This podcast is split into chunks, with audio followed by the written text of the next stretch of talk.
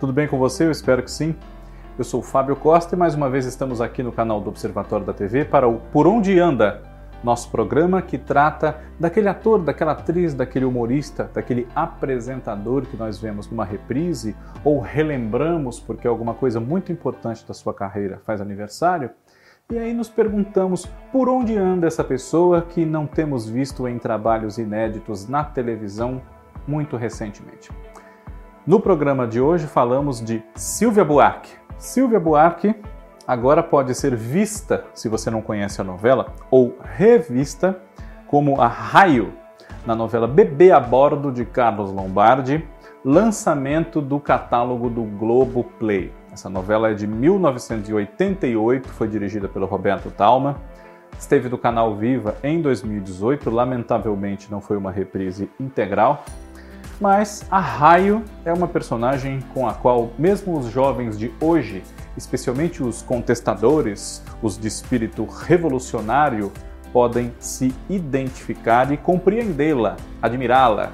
Filha da Dona Laura, que é a Dina Sfati, nessa novela que marcou uma geração.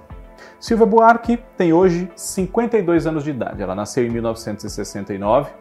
É filha de, entre aspas, apenas Marieta Severo e Chico Buarque.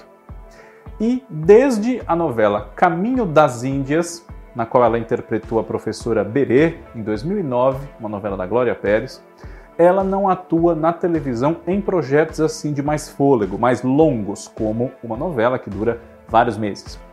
Ela esteve em algumas produções de dramaturgia de mais curta duração, séries especialmente, no GNT, eh, As Canalhas, salvo erro meu, e Espinosa, romance policial, romance policial, Espinosa.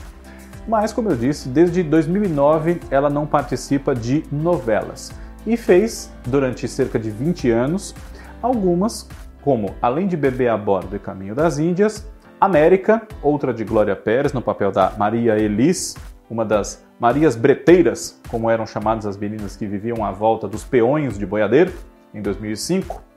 Estreou na dramaturgia de televisão depois de fazer duas peças infantis nos anos 80 e na TV Manchete participou de Dona Beija e Corpo Santo.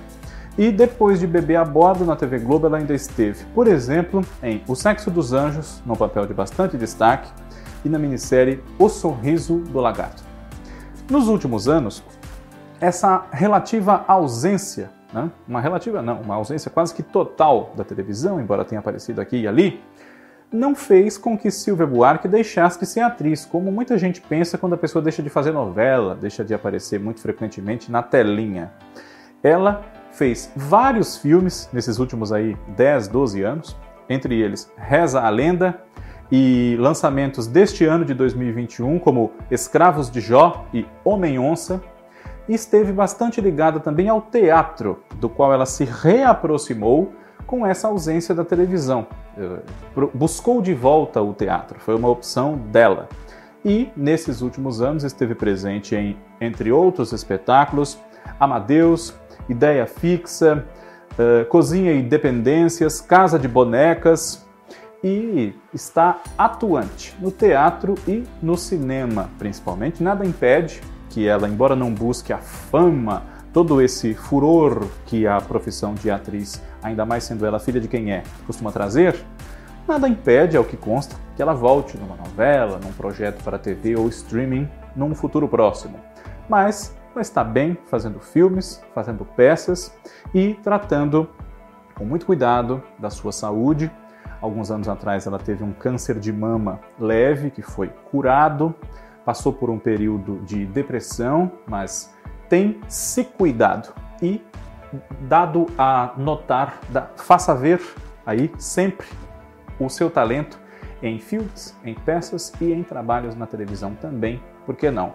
O público, os fãs que ela tem, que acompanharam esse trabalho desde os anos 80, seguramente vão ficar muito felizes se isso acontecer.